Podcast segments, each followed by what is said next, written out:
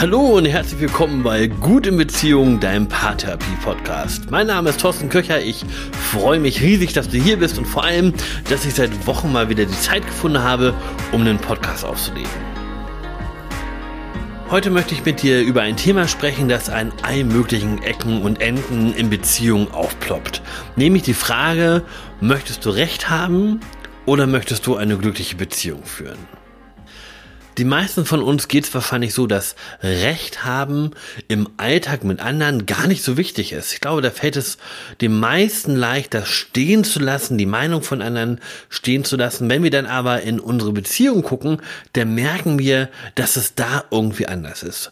Und das liegt in der Regel daran, dass es uns viel stärker betrifft, als das im Alltag mit Arbeitskollegen oder mit dem Nachbarn der Fall ist. Fragen wie, wie erziehen wir eigentlich unsere Kinder, was ist uns wichtig, welche Werte wollen wir vermitteln oder ähm, wie organisieren wir unsere Finanzen, wie viel wollen wir sparen, wie viel wollen wir anlegen, wie viel wollen wir ähm, haben, um im Hier und Jetzt gut leben zu können. All das sind Dinge, die uns ja auch immer mit betreffen, wenn wir in der Beziehung sind. Und deswegen fällt es uns so schwer, Dinge stehen zu lassen. Und deswegen pochen wir häufig darauf, dass die Ansicht, die wir vertreten, die richtige ist. Und ich kenne das nicht nur aus meinem ganz persönlichen Alltag, sondern ich kenne es auch von meiner Arbeit.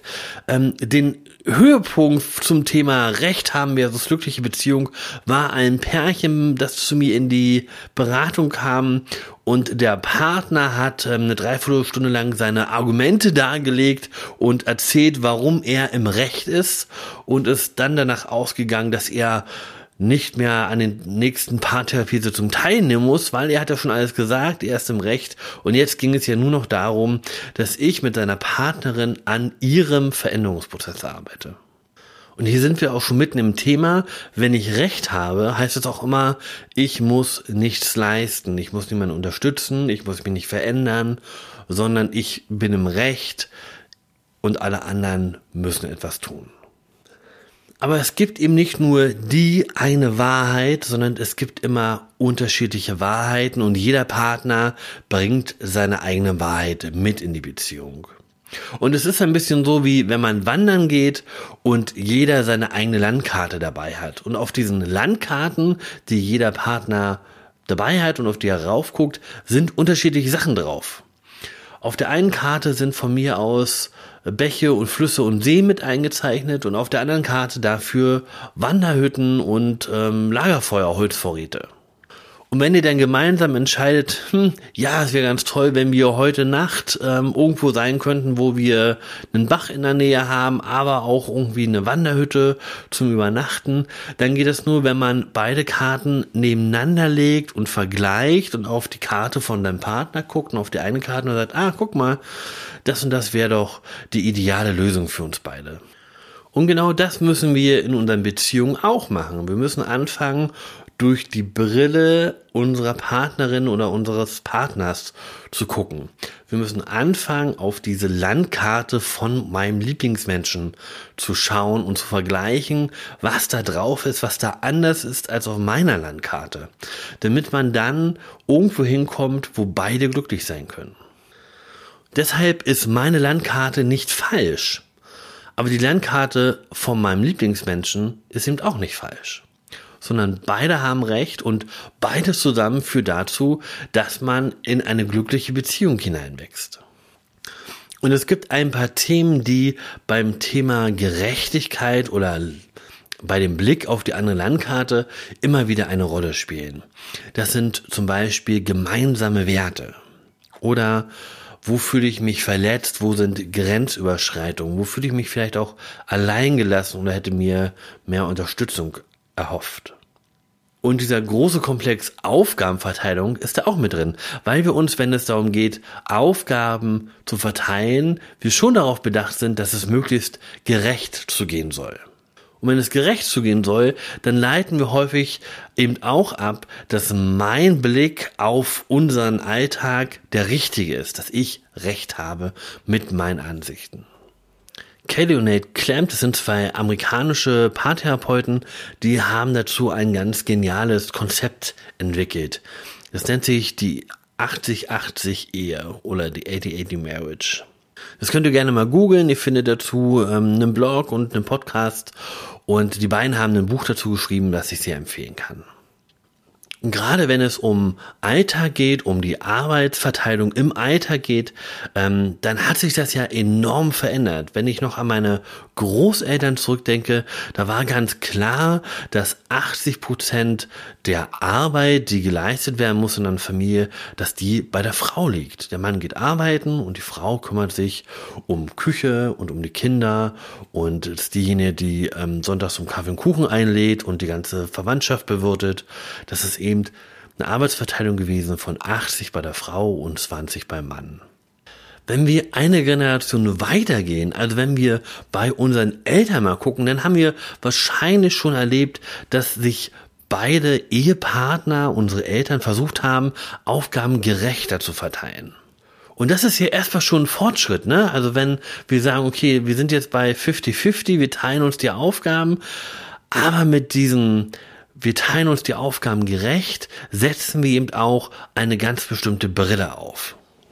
Und wenn ich diese Brille aufhabe, diese Gerechtigkeitsbrille aufhabe, dann ist es mir immer wichtig, dass ich nicht mehr und nicht weniger tue als mein Partner. Ich bin also die ganze Zeit dabei zu checken, ist es noch gerecht, was wir hier machen, oder werde ich gerade benachteiligt? Ist es noch gerecht oder müsste ich jetzt noch ein Stück mehr machen, damit mein Partner sich nicht benachteiligt fühlt?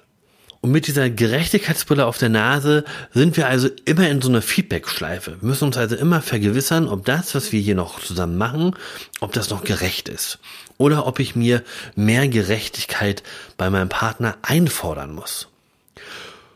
Gerechtigkeit ist also was, was nicht einfach da ist und was ich genießen kann, sondern das ist irgendwie ein Gut, das ich mir einfordern muss was ich aushandeln muss mit meinem Partner. Und das macht es wahnsinnig anstrengend, diese 50-50-Regel aufrechtzuerhalten. Denn es fällt mir natürlich viel leichter, auf meine eigene Landkarte zu gucken und festzustellen, was jetzt gerecht ist, als auf die Karte von meinem Lieblingsmenschen und anhand der, dessen oder deren Karte festzustellen, was gerecht ist. Und wenn ich das Gefühl habe, es ist nicht gerecht, dann ist natürlich automatisch mein Partner schuld daran, dass es nicht gerecht ist und nicht etwa die Dinge, die auf seiner Landkarte stehen. Wenn ihr diese 50-50 Brille mal aufgehabt habt in eurer Beziehung und versucht habt, ähm, Aufgaben wirklich gerecht zu verteilen, dann werdet ihr bestimmt auch festgestellt haben, dass es mit der Zeit ziemlich kräftezehrend ist, weil ihr ständig dabei seid, diese Feedback-Schleife zu wiederholen. Wie kommt man jetzt weg von so einem Mangelerleben und hin in ein Fülleerleben, wo man glücklich sein kann in seiner Beziehung und nicht ständig dabei ist, Aufgaben neu zu delegieren und auszuhandeln? Die Antwort von den Clamps ist die 80-80-Regel. Und das besagt, dass wir eben nicht nur 50 Prozent gehen, des Weges gehen, 50 Prozent der Aufgaben übernehmen, sondern dass wir unseren Partner mit 30 Prozent mehr beschenken. Das heißt, ich gehe in meiner Beziehung immer die extra Meile. Und wenn das jeder macht, wenn das beide Partner machen, dann entsteht dieses Gefühl von Fülle.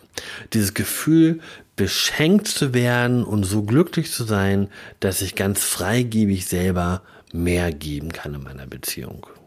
Und der Blick richtet sich dann nicht mehr auf mich, auf wo komme ich zu kurz, sondern der Blick richtet sich dann auf, wo kann ich etwas geben, wo kann ich mich einbringen in meiner Beziehung.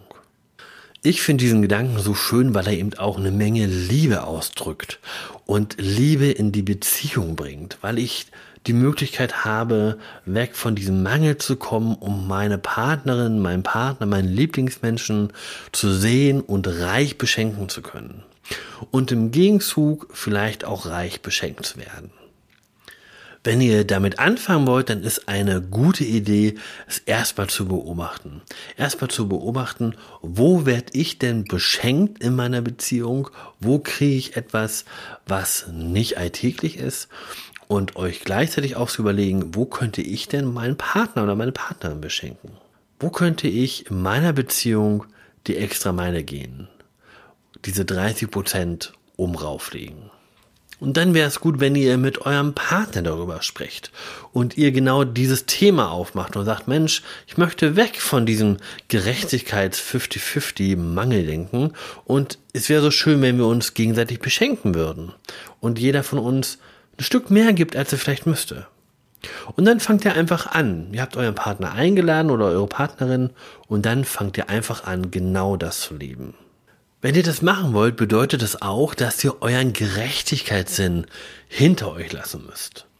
Denn die extra Meile zu gehen funktioniert nicht, wenn ihr die ganze Zeit im Kopf habt, das ist aber ungerecht und ihr quasi äh, mit halbem Herzen dabei seid, sondern es geht ja darum, euren Lieblingsmenschen von Herzen zu beschenken. Und das geht nur, wenn ihr sagt, okay, ich pfeife jetzt mal auf meinen Gerechtigkeitssinn, sondern ich gebe jetzt mal ganz freizügig was von mir. Und vielleicht habt ihr auch Angst, dass euer Partner oder eure Partnerin nicht mitzieht und ihr nachher bei einer 80-20 ähm, Verteilung seid, so wie unsere Großeltern das vielleicht gelebt haben und ihr wieder für alles ganz alleine verantwortlich seid und sich euer Partner auf seinen Lorbeeren ausruht. Und ich glaube, das Einzige, was da hilft, ist wirklich gut in Beziehung zu sein miteinander, gut in Kontakt zu sein, miteinander zu reden und sich dieses Konzept 80-80 nochmal aufzumachen und euren Partner einzuladen, doch mitzuziehen. Und wenn ihr das eine Weile gemacht habt, werdet ihr merken, dass ihr diese Feedback-Schleife aus dieser 50-50-Verteilung, wo ihr die Gerechtigkeitsbrille aufhabt, dass ihr die ersetzt mit etwas anderem, nämlich mit der Suche danach, wo werde ich beschenkt und wo kann ich meinen Partner, meinen Lieblingsmenschen beschenken. Und ich glaube, das ist das, was den Unterschied ausmacht zwischen einer Beziehung, in der es gerecht zugeht und einer Beziehung, in der beide Partner glücklich sind und sich beschenkt fühlen. Ich bin ganz gespannt, welche Erfahrungen du mit diesem Modell sammeln wirst, wenn du, wenn du es nicht ohnehin schon lebst, ähm, und freue mich auf dein Feedback, auf deine Kommentare dazu. Mich würde es riesig freuen, wenn du andere Menschen einlädst, diesen Podcast zu hören. Vielleicht kennst du jemanden, wo du sagst, der könnte oder die könnte diesen Podcast gut gebrauchen. Dann teile doch einfach den Link oder gib die Info weiter, wo ähm, ich zu hören bin. Und über Sternchen auf iTunes freue ich mich immer. Okay, das war's für heute. Tausend Dank, dass du mir zugehört hast. Ähm, ich wünsche dir, dass du gut in Beziehung kommst und bleibst und dass wir uns demnächst wieder hier hören. Bis dahin, mach's gut, dein Thorsten.